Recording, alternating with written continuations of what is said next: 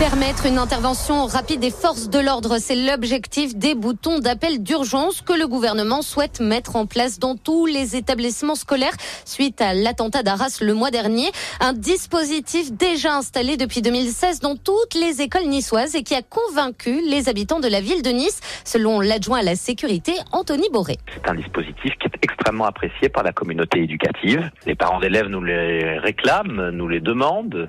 C'est donc un dispositif qui est extrêmement apprécié. Je crois que les élèves aussi euh, euh, estiment que c'est un dispositif utile. Tout ce qui peut protéger l'école, qui doit rester un sanctuaire de la République et dont on voit bien que des barbares, des terroristes aujourd'hui, sans foi ni loi, euh, s'en prennent à des professeurs qui incarnent une part de la République, eh bien, il faut être extrêmement vigilant et disposer de tous les outils nécessaires pour pouvoir faire en sorte que l'école reste un sanctuaire. Des bandes d'appel ont également été installées à l'extérieur des établissements. Elles sont reliées directement à des caméras et permettent également aux forces de l'ordre d'entendre les événements sur place. Un hommage solennel pour saluer la mémoire des victimes françaises tuées dans les attaques du Hamas contre Israël. C'est la demande d'Éric Ciotti à Emmanuel Macron. Le député des Alpes-Maritimes estime que la nation endeuillée doit se rassembler autour de la mémoire de ses fils et filles de France.